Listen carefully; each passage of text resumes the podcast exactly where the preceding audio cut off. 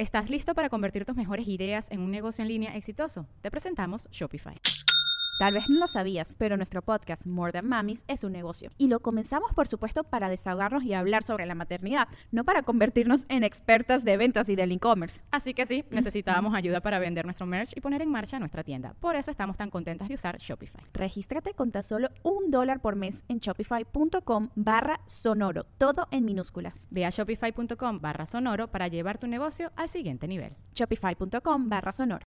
Estás escuchando El Dolop, parte de Sonoro y All Things Comedy Network. Este es un podcast bilingüe de historia americana en el que cada semana yo, Eduardo Espinosa, le contaré un suceso histórico estadounidense a mi amigo José Antonio Badía, que no tiene idea de qué va a tratar el tema. Eh, va a estar chido, güey. Está, está tranquilo ahora, porque ya después de abejas y este niños desnudos en piscinas, creo que tenemos que pasar a temas un poquito más ligeros. Me, me parece perfecto. Sí, ya, ya, ya superé después de esta semana mi este, estrés postraumático en mi niñez. Gracias por decirme que todo ese miedo fue de Okis. No, o sea, el miedo, no, no quiero demeritar el miedo que sentiste. Nada más quiero que sepas que fue por nada. Me dio carácter. Es, es- fue como vivir una película de terror. No te hace daño, nomás te crea carácter. Eso sí. No había un daño verdadero, verdadero ahí alrededor. El agua con radio funcionó bien hasta que se le cayó la mandíbula. ¿En qué ojo me pongo el parche? Malditos salvajes incultos. Pagaba 25 centavos a los niños de la localidad por cada perro o gato que le llevaran. No, espérate, ¿qué? El parque se hizo consciente, el parque probó la sangre, güey. De que se va tan. Lo bueno es que nada más te trabas cuando lees, ¿verdad? Sí, sí, sí.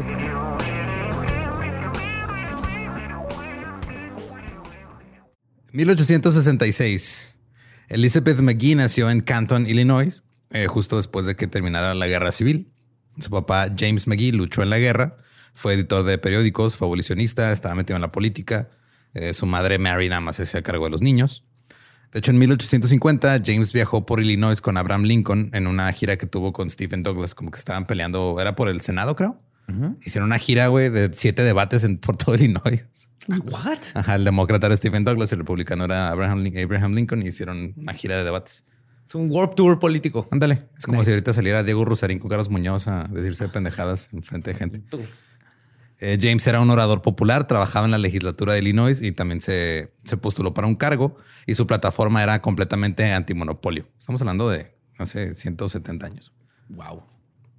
pero perdió. James estaba muy en contra de los monopolios y de la propiedad de la tierra.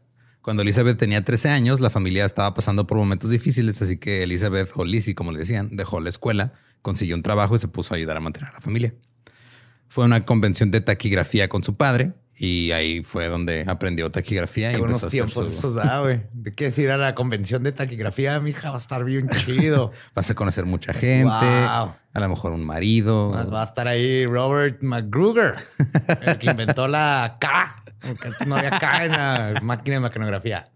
Está bien raro el pedo de la taquigrafía. Yo nunca lo he entendido, güey. Y luego Cuando me, me he puesto a ver de repente videos nada más así de, de las que están en- con la máquina esta en, en la corte, güey. Ajá. Está No bien interesante, pero y no lo- entiendo y nada. luego creo que nomás ellas pueden. O sea, como que tienes tu idioma. Algo Entonces, así. ajá. Tú mismo tienes que pasarlo al limpio porque pues, pues, tú le pones así que "Ugh, yo voy a usar tal cosa para. Sí.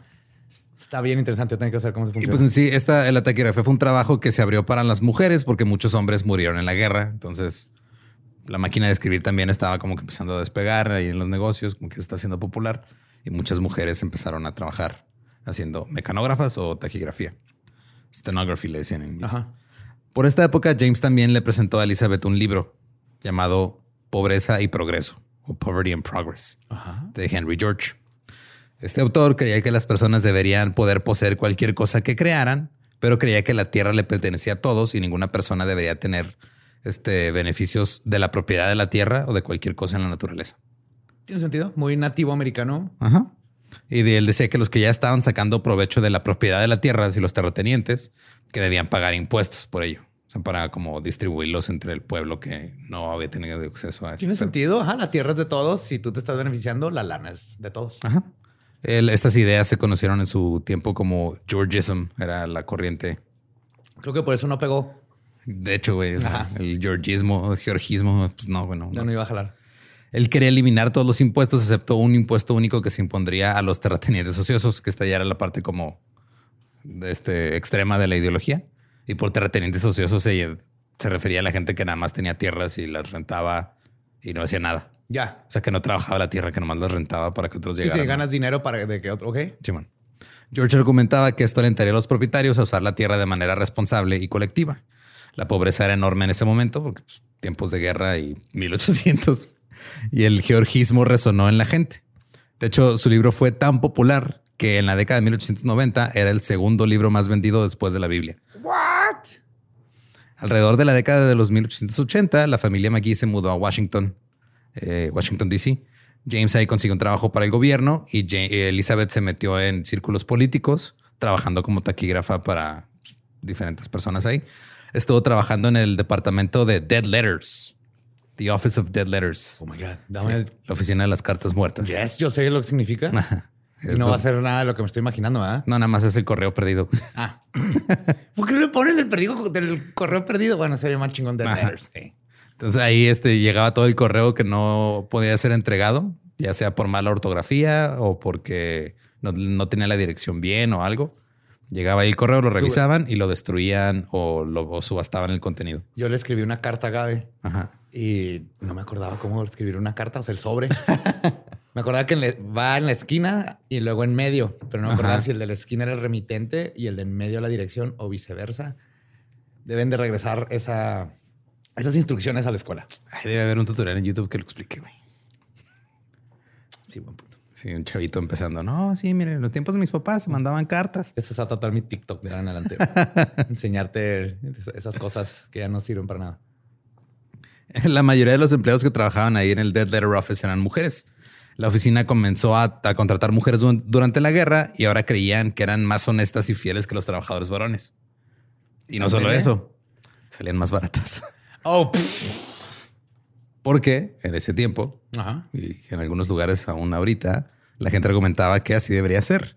En 1869, un artículo del New York Times argumentó que las mujeres no deberían cometer, cito, el error de exigir un pago al igual que los hombres porque mientras su trabajo sea más barato que el de los hombres, habrá una poderosa razón para emplearlo. Excuse me, what? o sea, la única razón por la que te pedo porque si te pagamos más no vas a tener trabajo. Ajá, exacto. O sea, la única razón por la que te contratamos, mujer, es porque sales más barata que un vato. Que ningún otro vato sabe usar la pinche máquina de escribir. Entonces, no vengas aquí a cometer el error de pensar que vale lo mismo tu trabajo que el de un hombre. ¿Cómo te atreves? Holy. Así es. Estamos hablando del New York Times. Yep. En fin. Eh, Lizzie también era muy creativa, le gustaba escribir poesía y cuentos. Por la noche también de repente se desempeñaba como actriz, hacía muchos papeles cómicos, tenía presencia y provocaba que el público siempre estallara en carcajadas. Era pequeña, con cabello oscuro y rizado y cejas pobladas. Y durante su tiempo trabajando, Elizabeth ahorró suficiente dinero para comprar una casa en un suburbio de Washington, D.C. Oh, bien, Que incluía varios acres de propiedad. Tenía un compañero de cuarto, tenía este que también era un actor, vivía ahí con ella y tenía una, una sirvienta. Ahora, no era normal que una mujer en esa época comprara una casa, güey. Si una mujer vive sola en una casa es porque o se le murió el esposo o porque se le heredó al papá. Y vive con alguien que no está casada con él. Y pues no era normal, güey. O sea, por su cuenta ella ahorró y se compró la casa. También este, en su tiempo libre le gustaba hacer cosas de ingeniería. Cuando tenía 26 años, eh, recibió una patente para un invento, que, un invento que facilitaba el proceso de mecanografía al permitir que el papel pasara más fácilmente. O sea, algo así como el precursor del rodillo de las máquinas. Ajá. Ella lo patentó. En ese momento, menos del 1% de las patentes se otorgaban a mujeres. Oh. Dos semanas después de que fuera con ella a solicitar la patente, su padre James enfermó y murió. Eh, Lizzie estaba devastada, pero siguió con su vida. También por esta época, una mujer abiertamente bisexual, Mary McLean, publicó su autobiografía I Await the Devil's Coming, o Espero la venida del diablo. Ajá en el que en el texto decía cosas como, cito, no soy buena, no soy virtuosa, no soy comprensiva, no soy generosa, soy simplemente y sobre todo una criatura de intenso sentimiento apasionado. Lo siento todo. Es mi genio, me quema como el fuego. Nice. Mary decía que las mujeres necesitaban liberarse. Elizabeth lo leyó y se conmovió y le dijo a su madre, cito, la gente puede pensar que Mary McLean está loca. Algún día dirán lo mismo de mí. Oh. Y Elizabeth, como le gustaba escribir, consiguió publicar varias historias en revistas Y luego en la noche este, comenzó a, enseñar clases sobre el Georgism y quería hacer que corriera la voz a más personas. Entonces comenzó a, idear una manera de hacer más fácil que la gente entendiera esta ideología de pues, la tierra es de todos y se trabaja y todo este pedo. Entonces tuvo la idea de, eh, se puso a pensar, a dibujar y hizo un boceto para un juego de mesa para impulsar el Georgism. Solicitó la patente en 1903 se llamaba The Landlord's Game. Ajá. Ajá. O el juego del terrateniente. Elizabeth tenía más o menos como 30 años. Luego escribió sobre su juego en una revista que se llamaba The Single Tax Review eh, y lo describió como una demostración práctica del actual, actual sistema de acaparamiento de tierras con todos sus resultados y consecuencias habituales. Se le otorgó la patente el 5 de enero de 1904 y en ese tiempo también era un riesgo grande para una mujer dar a conocer sus ideas al público, porque pues las mujeres no hacían esas cosas. Que, no era un riesgo en eso. Se te cae el útero por andar en bici. Pues que, le manda andar más pensando. dinero y todo el mundo te ve mal. Si anda pensando ahí, también el útero va a decir, hey, ¿por qué estás pensando, mujer? Me voy a echar a perder aquí adentro. Y creas ahí una animosidad con tu propio útero. Ajá. Y ahora necesitas sanguijuelas en los ojos para que se te cure. La creencia común era que las mujeres no tenían mucho que aportar al mundo de las ideas. Un periódico escribió que las mujeres probablemente vivían más porque, cito, no, usan su cerebro tanto como los hombres. Ah. ¿Todo bien? Ok. Todo bien. Lizzie tampoco tenía algún interés en el matrimonio nada más por casarse. Tampoco era normal que una mujer no se quisiera casar en ese tiempo. Claro. Ella estaba orgullosa de su elección y, era franca en contra de las normas sociales del momento. Dejó su trabajo en la oficina de las Dead Letters y se fue a trabajar para una empresa privada. Se mudó a Chicago y volvió a trabajar como taquígrafa, pero solo estaba ganando 10 dólares a la semana y le costaba trabajo arreglárselas. Cuando tenía 40 años no estaba contenta con la forma en la que se trataba a las mujeres en la sociedad, así que escribió un anuncio falso en el que se burlaba del matrimonio como la única opción para las mujeres. Pagó para que se publicara este anuncio en el periódico. Y causó sensación, güey. Y luego todo el mundo empezó a hablar porque pues, era lo que había, era el periódico. Y era, y era el, la pequeña así que todas estamos pensando esto hasta que alguien lo dijo. Exacto. El título del anuncio decía, se vende al más alto postor, mujer joven, esclava americana. Inteligente, educada, refinada, verdadera, honesta, justa, poética, filosófica, emprendedora y de gran alma, y femenina sobre todas las cosas. Morena, ojos grandes de color verde grisáceo, labios carnosos y apasionados, dientes espléndidos, no hermosa pero muy atractiva, bien proporcionada, agraciada y maleable. Luego continuaba diciendo que tuvo una enfermedad grave hace un año y una racha de mala suerte y perdió todo. Y que tenía gusto caro. Cito, ella anhela la ropa interior de seda y usa camisetas de gasa de 10 centavos y las lava ella misma. Son tiempos bastante duros para un hombre que está decaído, pero es 10 veces peor para una mujer.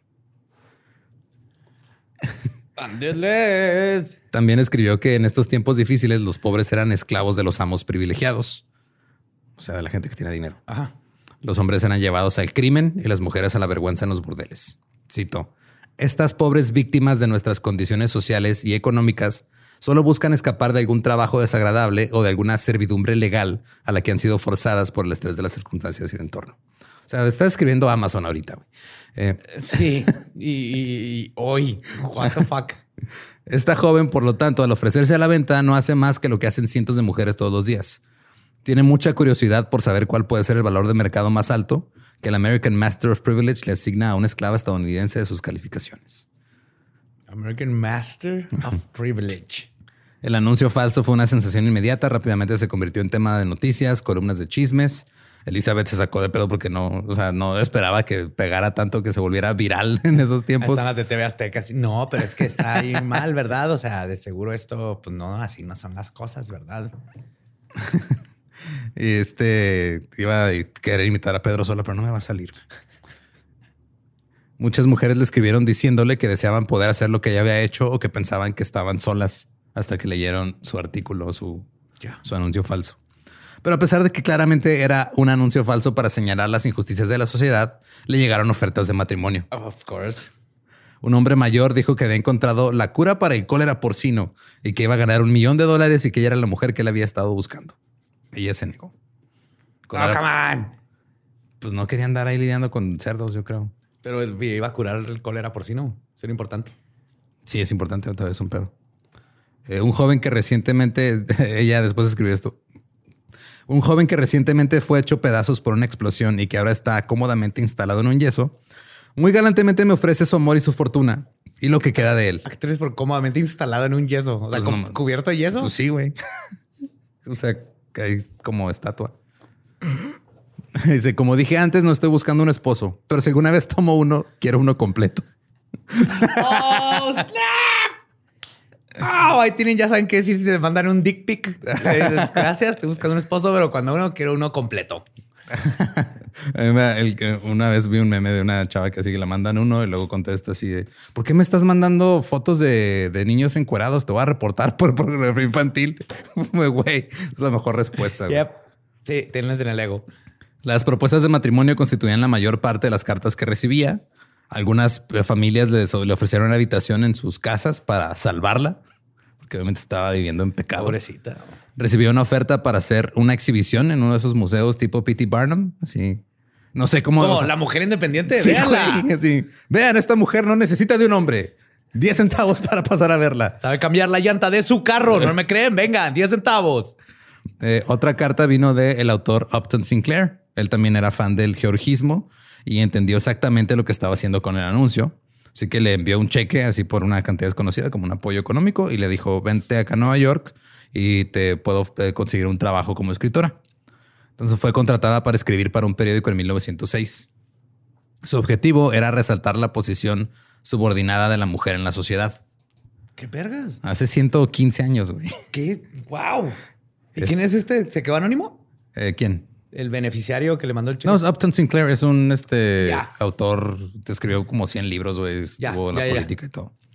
Este, eh, su objetivo era eso, resaltar la posición de la mujer. Eh, decía, güey, es que las mujeres no somos máquinas, las niñas tienen mentes, deseos, esperanzas y ambiciones. Ella después en un artículo que escribió llamó a John D. Rockefeller el dueño más grande de esclavos del país, diciendo que poseía Wow. A 200 miles. también, también se atragantó ese güey cuando leyó el artículo. Que poseía 200 mil esclavos por 500 dólares al año cada uno. O sea, besos. Ajá.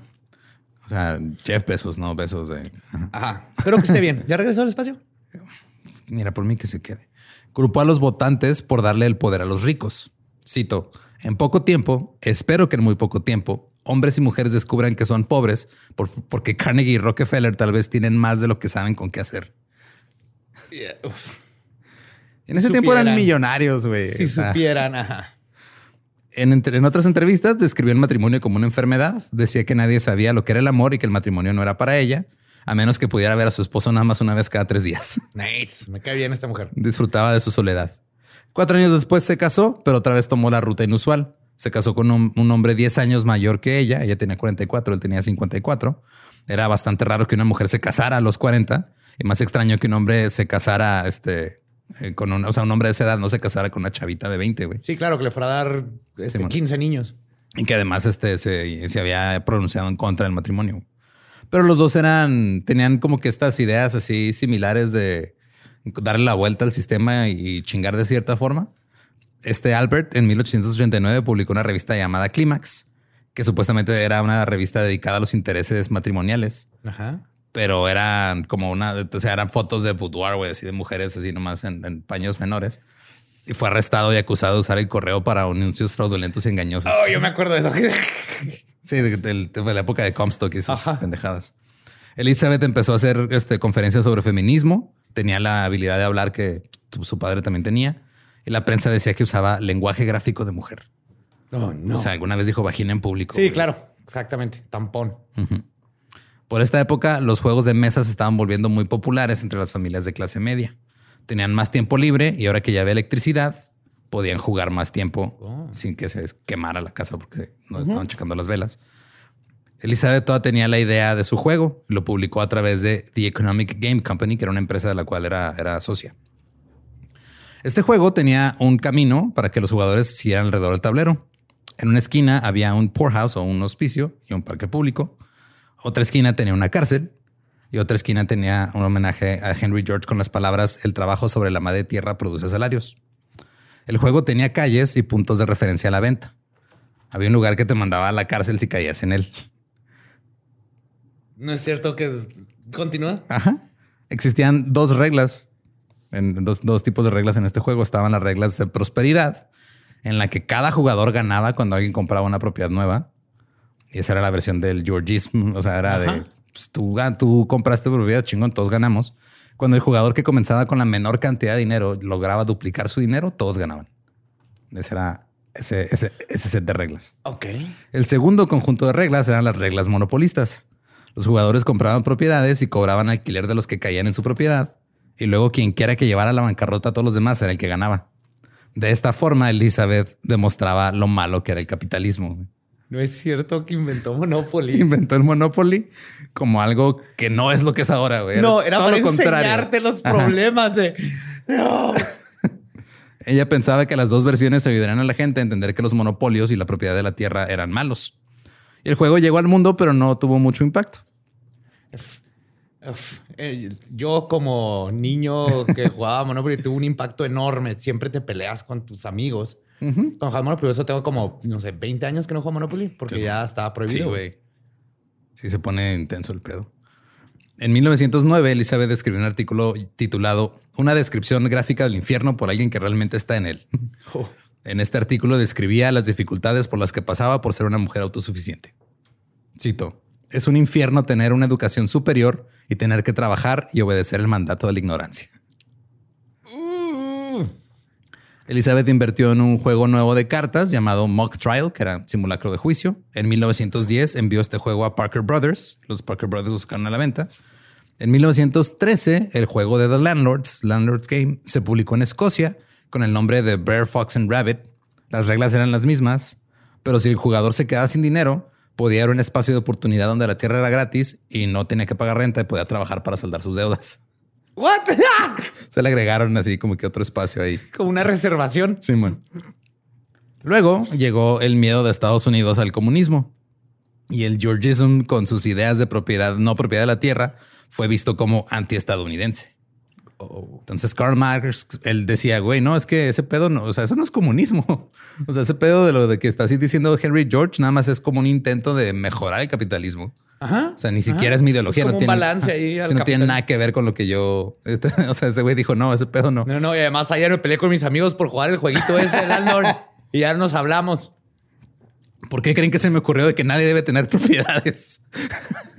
Y ahí viene.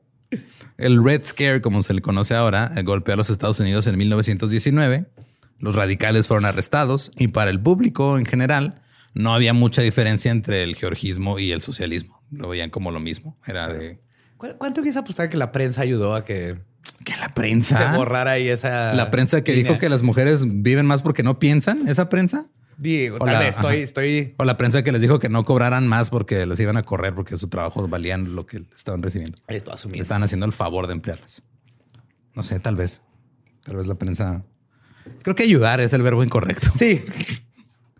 y con esto, esta ideología comenzó a desvanecerse. Aún así, en 1923, Elizabeth presentó una solicitud para actualizar su patente sobre The Landlord's Game, cambió algunas reglas y agregó espacios basados en Chicago al tablero. Luego ella y Albert se mudaron a DC y Lizzie ya no tenía mucha voz en la discusión pública, ya no, como que ya se había desentendido de escribir columnas. Pero su juego estaba vivo, se había convertido en un éxito entre los intelectuales de izquierda y en los campus universitarios, incluidos Harvard y Columbia. Este, era la sensación, güey. Se juntaban a jugar, a jugar The Landlord's Game. Wow. Un miembro del personal del congresista Fiorello La Guardia lo jugaba a menudo con un abogado. Este abogado después se convertiría en el presidente de la ACLU, que es la American Civil Liberties Union, que es esta asociación que cada que hay un pedo así, por ejemplo, con lo de la inmigración, ellos son los primeros que demandan y meten, o sea, para proteger los derechos civiles. Un profesor lo, lo, usaba como una herramienta de enseñanza a sus estudiantes de la universidad en Columbia. Ese profesor después fue invitado a ser uno de los asesores cercanos de Franklin Roosevelt. otros como George Mitchell de Nueva York también jugaban con sus amigos y, luego hacían copias del tablero. O sea, así lo, lo dibujaban a mano y, para irse a jugar con su familia. Esto es como el Queen's Gambit, pero de Monopolio. Ándale. Ahora sí, la veo Roosevelt con píldoras. Broadway, Broadway, Broadway. y el juego cada vez iba esparciendo más eh, y cada quien le hacía un pequeño ajuste, ¿no? Pues no tenían las reglas así por escrito, güey, nomás iban Este, lo que era como un teléfono descompuesto de las reglas. Ya, como uno. Todo el mundo juega uno con reglas diferentes. Sí, eventualmente este, hubo un momento cuando Roosevelt llegó a la presidencia que uno de sus logros más importantes fue algo que se llamaba el nuevo trato o el New Deal. Fue una reforma fiscal y, así como social muy cabrona, güey. Pues George Mitchell trabajó, o sea, después de que jugaba ahí Monopoly. Espérate, The New Deal la hizo un güey que se basó en Monopoly. Ajá. Que se basó en... En este, anticapitalismo. Ajá. Ajá. Que lo inventó una mujer. Ajá. Wow. ¿Estás listo para convertir tus mejores ideas en un negocio en línea exitoso? Te presentamos Shopify. Tal vez no lo sabías, pero nuestro podcast More Than Mamis es un negocio y lo empezamos por supuesto para desahogarnos y hablar sobre la maternidad, no para convertirnos en expertas de ventas y del e-commerce. Así que sí, necesitábamos ayuda para vender nuestro merch y poner en marcha nuestra tienda. ¿Y cómo suena con Shopify?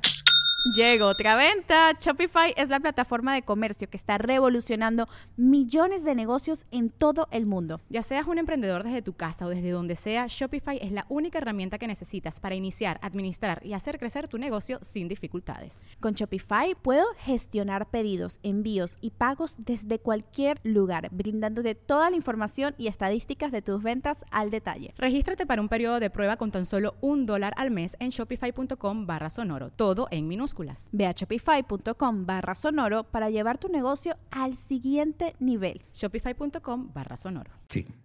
Y se dice que cuando estaban ahí este, haciendo el, New Deal, así haciendo los, primeros borradores y platicando y todo, en sus breaks se ponían a jugar The Landlord's Game. Todos eran tableros caseros que habían copiado del juego. Es como que es como decir que toda la guerra civil se hubieran hecho jugado con Risk. Algo así. De hecho, estas, estos tableros caseros no traen las instrucciones, nomás eran lo que te habían dicho. Elizabeth no sabía de este pedo, o sea, no, no, no, recibían crédito, no sabían de quién era el juego, güey, nada más solito se fue como que esparciendo sin que nadie supiera. ¿No le dan lana? Pues no, güey, pues lo estaban copiando. Tenían la patente, pero ah, pues sí, ya. Sí, eran, eran copias caseras. copia, copia, copia, sí. El juego también era popular en las fraternidades de Williams College un miembro de la fraternidad se topó con una versión casera del juego en 1927, se la llevó a la escuela y lo llamaban el juego del monopolio, porque ya cuando la gente se lo pasaba decía, ah, sí, pues vamos a jugar al monopolio. Y era como que el nombre de, así de la calle del juego. Enseñaban a otras personas a jugarlo, se crearon más tableros caseros. Luego llegó la Gran Depresión de 1929, todo el mundo valiendo verga porque no había dinero. Porque no aprendieron nada de estar jugando el juego de monopolio. Algo así. Uno de los chicos de la fraternidad tuvo que abandonar la escuela y se fue a su casa en Indianápolis. Y ahí comenzó a producir su versión de The Monopoly Game con la esperanza de venderlo a gran escala. Su juego usaba dinero impreso y casas en miniatura, como se les había ocurrido a algunos de los con los que juegan la fraternidad, así como para darle más dinamismo. Eh, a su juego lo llamó Finance o Finanzas, después de que un amigo suyo que era abogado le dijo que no lo llamara Monopoly, porque dijo es que ya hay gente que está jugando al Monopoly te la van a venir a hacer de pedo. Ok. Entonces ponle otro nombre. Con la, eh, agarró ayuda de un compa suyo que le ayudó a armar los tableros, imprimirlo y todo y empezó a venderlo. Las ventas estuvieron decentes. Para 1932 contrató un amigo para que lo vendiera en, en Pensilvania y sus alrededores. Se esparció a base de recomendaciones de boca en boca, güey. Nada más la gente decía, ah, vamos a jugar este pedo así, ah, mira, ahí lo venden. No, ah, no, yo te presto mi tablero hechizo a mano. Una maestra en Indianapolis hizo una versión del juego y se fue a su nuevo trabajo en Atlantic City. Ajá. Ahora, en esta época, Atlantic City estaba lleno de cuáqueros. Y, ¿Seguían? Sí, ahí andaban. Eh, y estaba trabajando en una escuela financiada por cuáqueros. Y ahí, a ella le habían dicho que el, juego se llamaba Monopoly y pues su juego tenía como que otros nombres en el tablero de, de las ubicaciones y cosas. La maestra se lo presentó a los cuáqueros. Ellos hicieron también sus copias. Le cambiaron los nombres a las calles, le agregaron colores, le agregaron otras cosas. Agruparon las propiedades de tres en tres. Este, los precios de los valores de las propiedades se imitaron en el juego, así como que empezaron ahí a, darle más forma. Eh, y luego empezaron a poner como sus, sus lugares icónicos en, el tablero también. Y la maestra tenía largas noches de juegos llenas de cuáqueros ahí jugando Monopoly. nadie se sabía las reglas, o sea, no estaban por escritos, nomás se las decían así, tradición oral. Y luego una... Es que estoy esperando la parte en donde me digas quién chingado se le ocurrió el perrito y el, sombrero. Y no quiero spoilear, pero... Sí, o sea, eso era porque literal no tenían con qué jugar, güey. Y, la gente usaba piezas. Y luego ya, o sea, como que se integró de manera al juego. No está tan bien fundamentada esa teoría, pero se supone que de ahí viene. O sea, de que ah, tú agarrabas lo que tenías, güey, lo ponías en el tablero. una moneda, la cartera, lo que fuera. Ah. Se supone que por eso de ahí. Son así todas. Pero eso ya es la versión estilizada, este, comercializada y capitalista. Digo, sea Monopoly. Una, una pareja cuáquera llegó de Filadelfia de visita y jugó Monopoly. Se llevaron una copia a su casa. Luego la esposa invitó a sus amigos a jugar Monopoly. Y era, esta, era una familia que se pedía la familia Todd. También hicieron su propia copia. De ahí los, los de la familia Todd le invitaron a la familia Darrow a jugar también con ellos. Los Darrow no eran cuáqueros, pero pues eran compas. El nombre del señor Darrow era Charles. Todos hicieron una copia también, así de, ok, va. Charles Darrow. Charles Darrow. El famoso Charles Darrow que escribió la evolución de los juegos de mesa. Sí. Eh, las tres parejas jugaron juntas. Luego Charles pidió que si le puedan, por favor, escribir las reglas para no perderlas. Dijo que quería presentarles el juego a otros. Los Todd le escribieron las reglas, se las dieron a Charles y luego Charles dejó de hablar. Charles estaba desempleado, estaba la depresión a todo lo que daba, no tenía prospectos de trabajo. Su hijo menor había contraído la fiebre escarlata y quedó con oh. daño cerebral. Se había quedado sin dinero porque la atención médica fue muy cara. Y él tenía un amigo dibujante profesional y le pidió un favor. Tenía un juego y quería que lo animara un poco para poder comercializarlo. El dibujante agregó ilustraciones Charles comenzó a vender copias del juego. En la caja decía Monopoly. No había ninguna marca registrada ni nada. Y más lo empezó a vender porque, güey, necesito lana. Ya, ajá. Una tienda de departamentos local con sede en Filadelfia que se llamaba Wanamakers comenzó a vender el juego. Eh, ya los símbolos del georgismo y las referencias a The Landlord's Game ya se habían perdido para este, este punto. Los cambios hicieron que el juego pareciera pro capitalismo. Eh. y la demanda creció. Charles se lo envió a Milton Bradley y a Parker Brothers. Ambos lo rechazaron. Dijeron, ah, juego no. ¿Quién va a querer jugar con dinero y casitas? Luego Charles lo incluyó en el catálogo de F.O. Schwartz, una tienda de juguetes que hasta la fecha todavía es muy famosa. ¿No es la de Home Alone 2? Mm, sí. ¿Sí, no? La esposa de un, un güey nuevo que estaba trabajando en Parker Brothers lo jugó y le dijo a su esposo, neta, está bien chido el juego porque no lo compraron.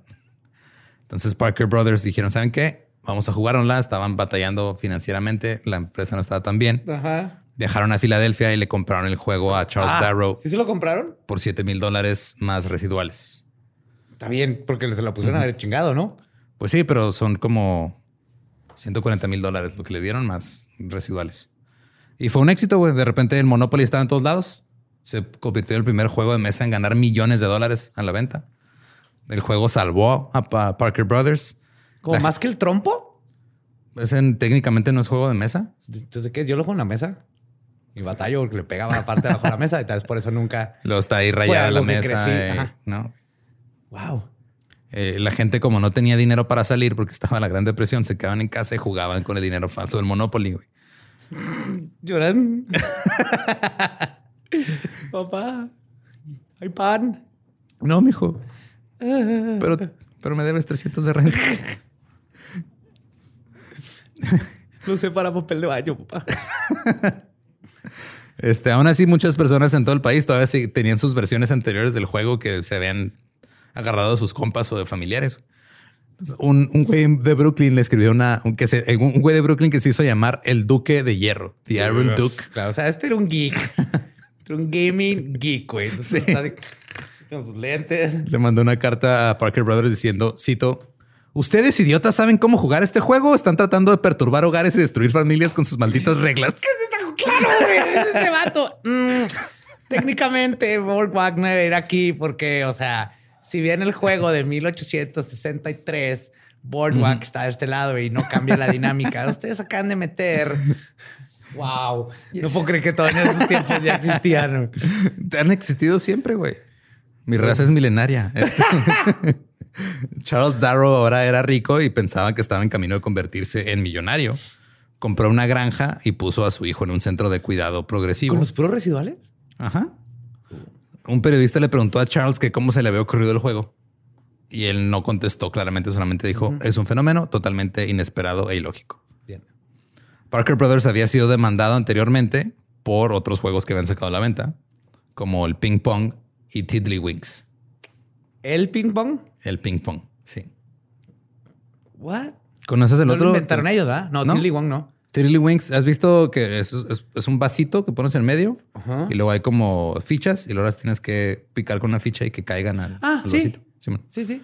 Pues lo intentaron. Ese juego era muy popular en la década de 1880 porque pues, no había nada más que hacer. Más que meter fichas a un pinche vaso, güey. Esa es la máxima diversión. A nuestro juego de niños de a ver quién escarba más rápido antes de que le piquen las hormigas, güey, ¿no? Así como... Tenemos un palo. Ah. Ahorita hay una sociedad de Tiddlywinks en una, universidad que no me acuerdo en dónde está, güey, pero creo que está en, Inglaterra. Tiene que ser en Inglaterra, tiene sentido. Entonces, este, cuando los habían demandado, ellos intentaron comprar todos los derechos estadounidenses para no meterse en pedos legales. Entonces, cuando empezaron, eh, cuando pensaron que ya tenían todo, empezaron a venderlos. Pero este, otras empresas los desafiaron y al final terminaron decretándose que Tiddlywinks era de dominio público. Sí, on. es como tratar de patentar el dominó. Ajá. No, y el dominó todavía tiene su. Esta es una monedita que, que nomás. Eventualmente, eh, Parker Brothers dijo: ¿Saben qué? No nos va a volver a pasar. Entonces tenemos que asegurarnos de que sabemos de dónde salió este juego y que esté todo por escrito. Ajá.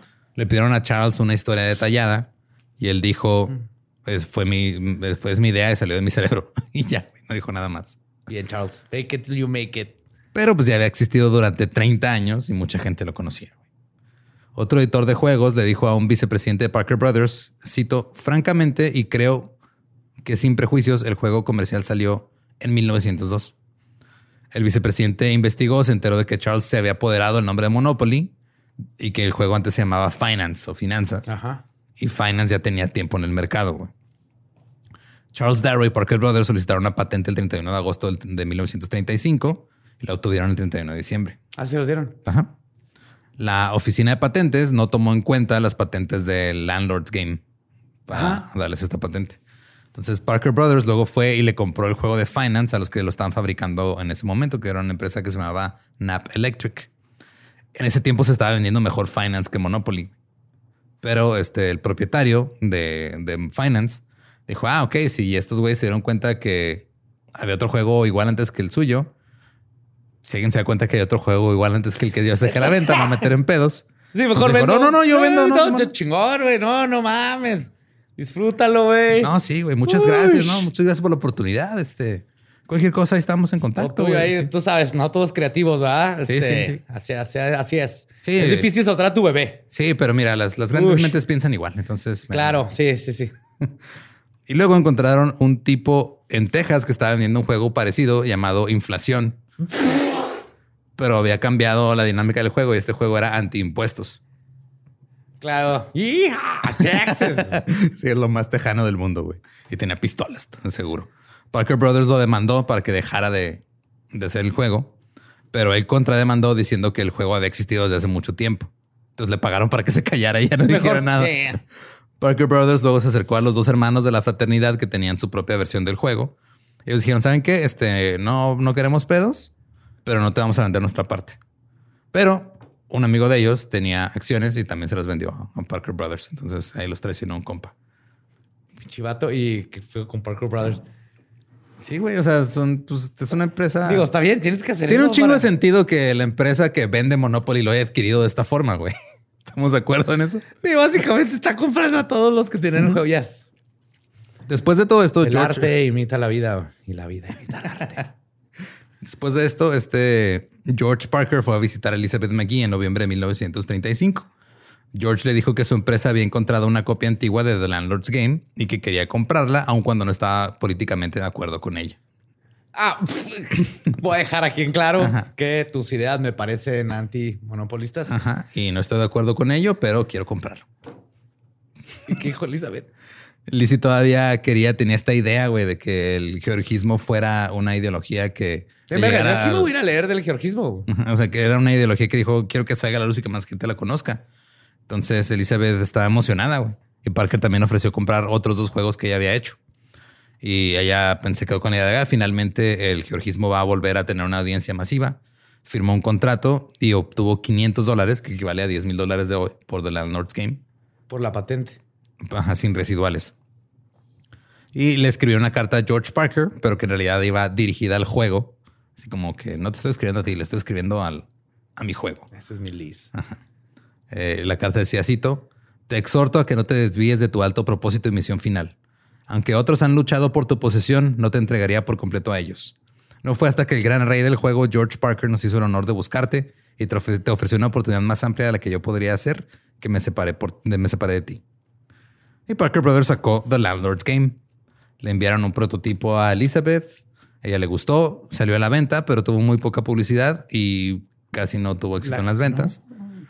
Y al igual que los otros dos juegos que también le compró Parker, uno se llamaba Kingsman y el otro se llamaba Bargain Day, tampoco les fueron tan chido.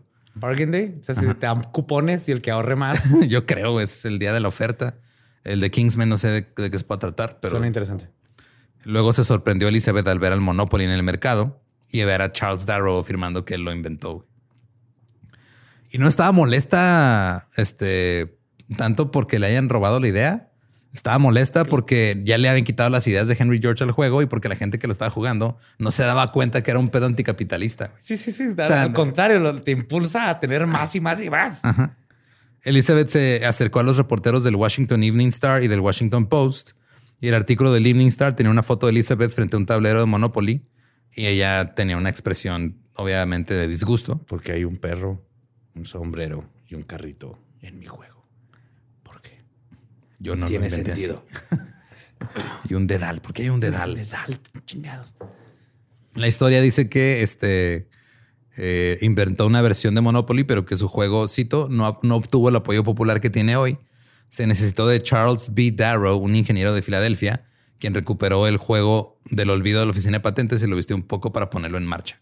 O sea, los periódicos, tanto el, Evening Star como el Washington Post, tomaron la historia de Elizabeth y la vieron así como que, ah, no, es que el, hombre tuvo que venir a intervenir para que funcionara. Para hacerlo mejor, o sea, a ella, no se le hubiera ocurrido lo de 200, 200 el papelito. Ah, no. 200 que es verde. No, las mujeres no ven colores. Ahora Parker Brothers se dio cuenta que tenían un problema. Pero después de ese intento de alertar al mundo de que el Monopoly pues, era un juego que ella había inventado. Elizabeth se desvaneció de, la, de la imagen pública.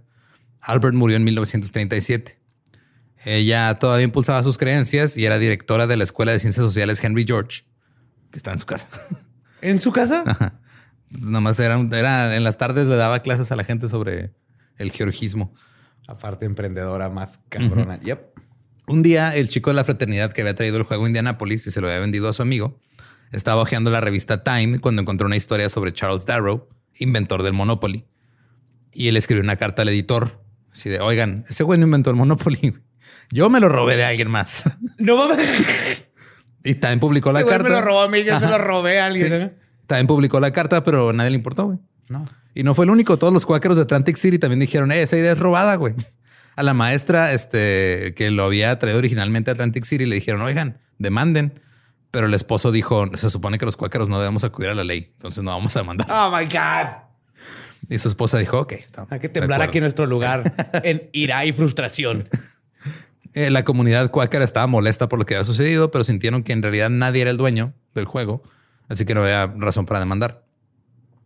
Charles Darrow permaneció en la prensa, en las revistas, incluso en la televisión, fue el hombre que inventó el Monopoly hasta el día que murió en 1967. Él mantuvo que... ¿Hasta el 67? Y él fue el primer diseñador de juegos millonario de la historia.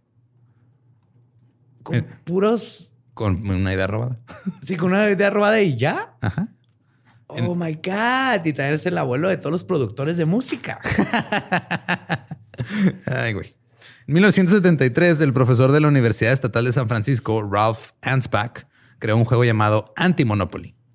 Pensaba que el juego Monopoly daba la impresión de que los monopolios eran buenos y quería demostrar lo dañinos que eran y cómo funcionan las leyes antimonopolio para restringirlos.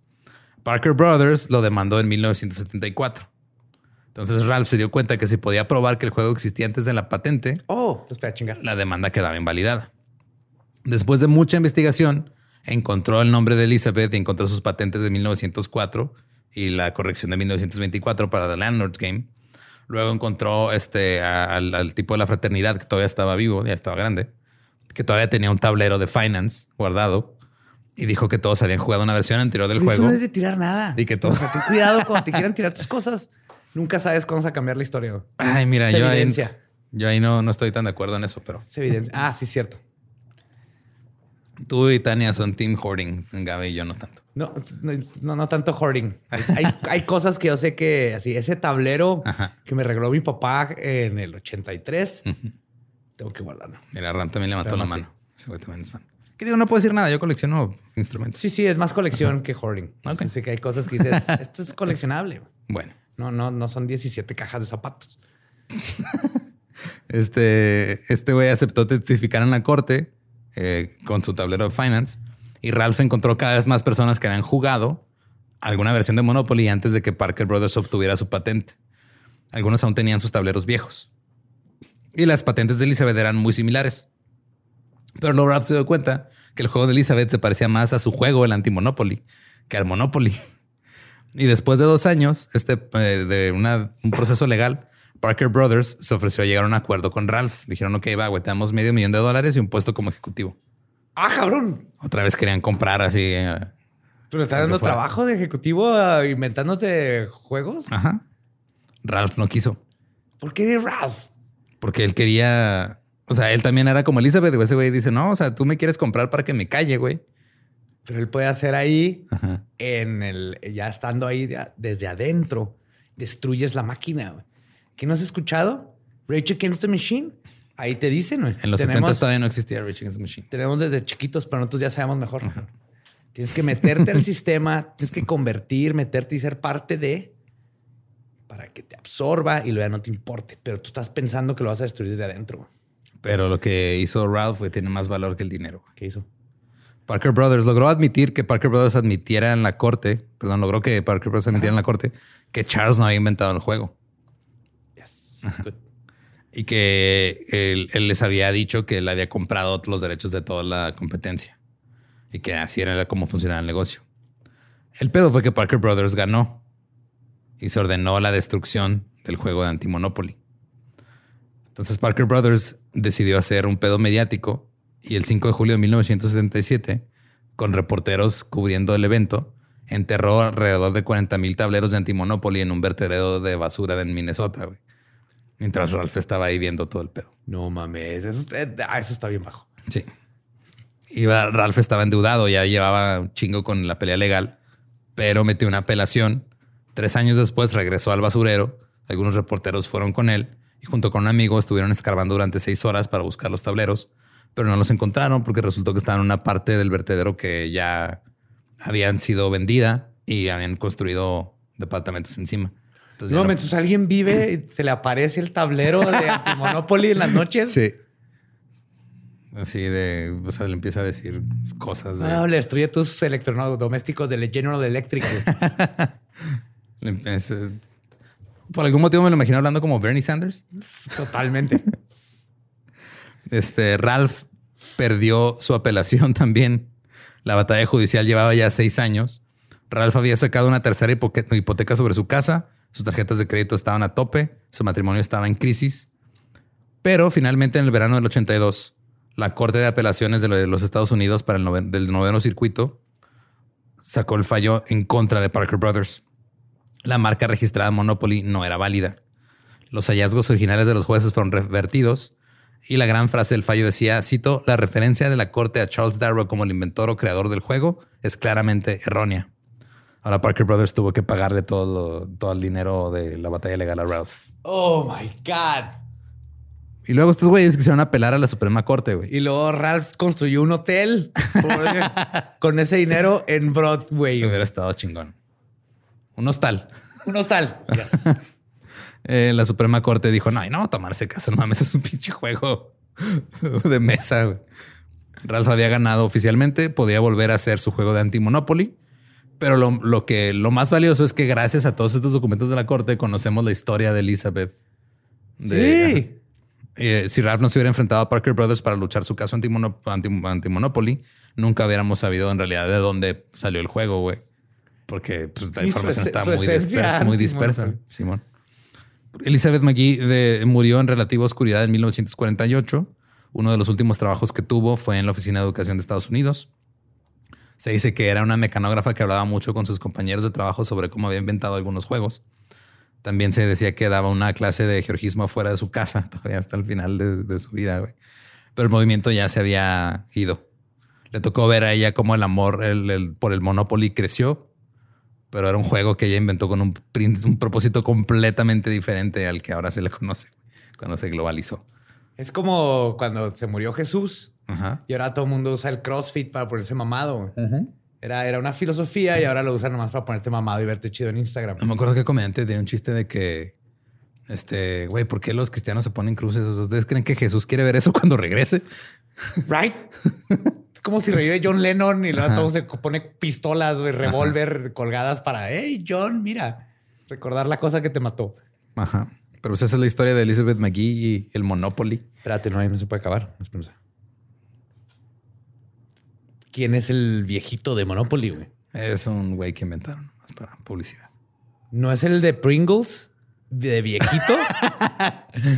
Eso no es canon, güey que voy a querer un episodio 2 donde me investigue, por favor, de dónde salió, quién es el viejito.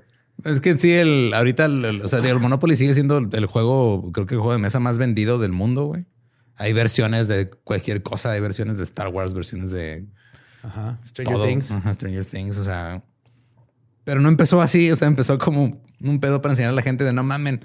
Sea, qué chido sería si decidiéramos esta forma de trabajar. Es que lo curioso es de que ya, o sea, ya hay una versión, creo, güey, que es así como que se parece a las reglas originales. Pero la gente cuando salió lo vio como algo innovador. De no mames, eso es como. Y si hay, si hay como que las reglas así socialistas para jugar Monopoly ah, también. Güey, tú sabes que no, no tarda en salir el woke ah. Monopoly en TikTok que se le ocurrió a un TikTokero o TikTokera que no sabe toda esta historia. Es decir, vamos a hacer Monopoly, pero todos en todos y puedes hacer un festival de música aquí en Madison Avenue. Y si te va bien, puedes poner eh, un centro de velas acá en... No, me acuerdo. No sé. Lo que sí hay que respetarle al viejito de Monopoly es de que él no estaría mamando por ver quién llega primero al espacio. Ese está muy ocupado sí. haciendo cuentas aquí sobre sus propiedades. Sí. Si quieren escuchar la versión en inglés de este capítulo, es el episodio 379 de The Dollop. Se llama The Landlord's Game. Y eh, nosotros somos el Dollop. Nos pueden escuchar todos los jueves. Nos pueden seguir en todos lados como arroba el Dollop. Yo soy arroba ningún Eduardo. Me encuentran como el Badiablo. Y si no conocen su historia, están condenados a caer en Broadway tres veces seguidas. Quedarte sin dinero. Ahí, hipotecar. Nunca te perdonan los culeros que tienen Broadway. Nunca te van a perdonar la deuda, güey. Luego te ponen a darte préstamos los hijos de su puta madre. Si lo tienes en la pinche cárcel, güey, y están. Ah, pinche Joaquín. ¿Estás listo para convertir tus mejores ideas en un negocio en línea exitoso? Te presentamos Shopify.